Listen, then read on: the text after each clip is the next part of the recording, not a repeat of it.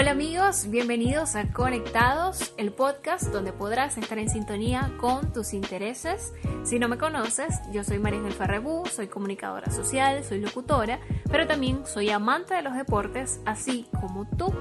Quise crear este podcast con la intención de conectarme con todo lo relacionado al deporte dentro y fuera de la cancha. Justamente en esta ocasión nos vamos a alejar un poco del terreno de juego, pero eso sí, no nos vamos a ir muy lejos, para adentrarnos más bien en las aulas de clases, especialmente las de periodismo, porque nuestro tema en esta ocasión es el conflicto de interés, la desigualdad y la discriminación en el periodismo, específicamente en el deportivo. Y digo esto porque todos sabemos muy bien que los periodistas estamos en una posición privilegiada porque estamos muy cercanos a los deportistas, así que podemos informar de primera mano, estando respaldados con esa credibilidad natural que te da esa cercanía.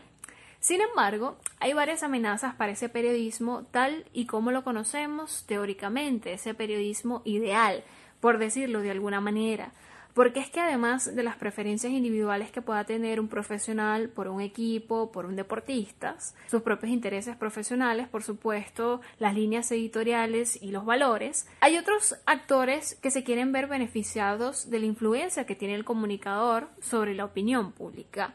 ¿Y a qué me refiero con esto? Con clubes, sector político, organizaciones, empresas, fanáticos, patrocinantes y más estos generan un conflicto de interés casi a diario y vamos a ponerlo en algunos ejemplos claros para entenderlo fácilmente. Es un conflicto de interés cuando un periodista trabaja en redes sociales, digamos que haciendo campañas de publicidad con una agencia de representación y luego le toca hacer un análisis en un medio sobre un futbolista que está en esa misma agencia. ¿Va a decir la verdad sobre si tuvo una mala actuación o va a mentir porque esto puede afectar su labor paralela y viceversa, ¿no?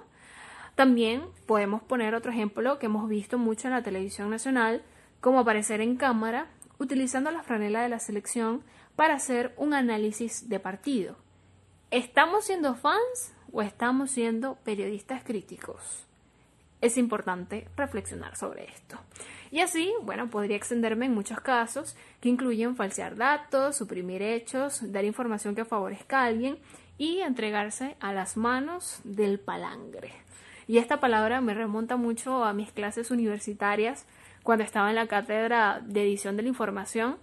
Y bueno, para aquellos que nos están escuchando y que no están muy de llenos en el periodismo o que son, son jóvenes que están iniciando todavía su formación, palangre es recibir dinero o algunos beneficios para favorecer a los intereses de otras personas por encima de la verdad. Igual de reprochable es utilizar un lenguaje que atente contra los valores deportivos y que afecte directamente a los protagonistas. ¿Qué les parece si hacemos una especie de eh, test o ejercicio mental donde vamos a ir tachando o donde vamos a ir midiendo dónde nos equivocamos como profesionales? Por ejemplo, reforzando un estereotipo diciendo que los futbolistas de determinado país o una liga es de menor calidad o no tiene buen nivel solo por no estar dentro de los tradicionales. O decir en un partido que el Real Madrid le va a pasar por encima al Villarreal porque es más poderoso o es más millonario, tiene mejores jugadores y lo va a fulminar. O que a veces se justifica el trato violento o hasta se impulsa con los famosos y llamados huevos. A mi modo de ver, el respeto por el prójimo debe estar por encima de cualquier interés que intente socavarlo. La toma de decisiones, la autorregulación y el equilibrio van a generar los productos de excelente calidad por los cuales se quiere ser reconocido y además de ser identificados como socialmente responsables y sobre todo la información y la preparación para evitar caer en un discurso ofensivo y discriminatorio, especialmente si existe la buena intención de por medio. Si no evolucionamos como persona, difícilmente podremos evolucionar como profesionales. Y con esta reflexión me despido. Sus comentarios háganlos llegar a través de mis redes sociales, arroba mariangel-ferre en todas las plataformas. Gracias por haberme acompañado una vez más y no se pierdan el próximo episodio para que sigan conectados con lo que les gusta.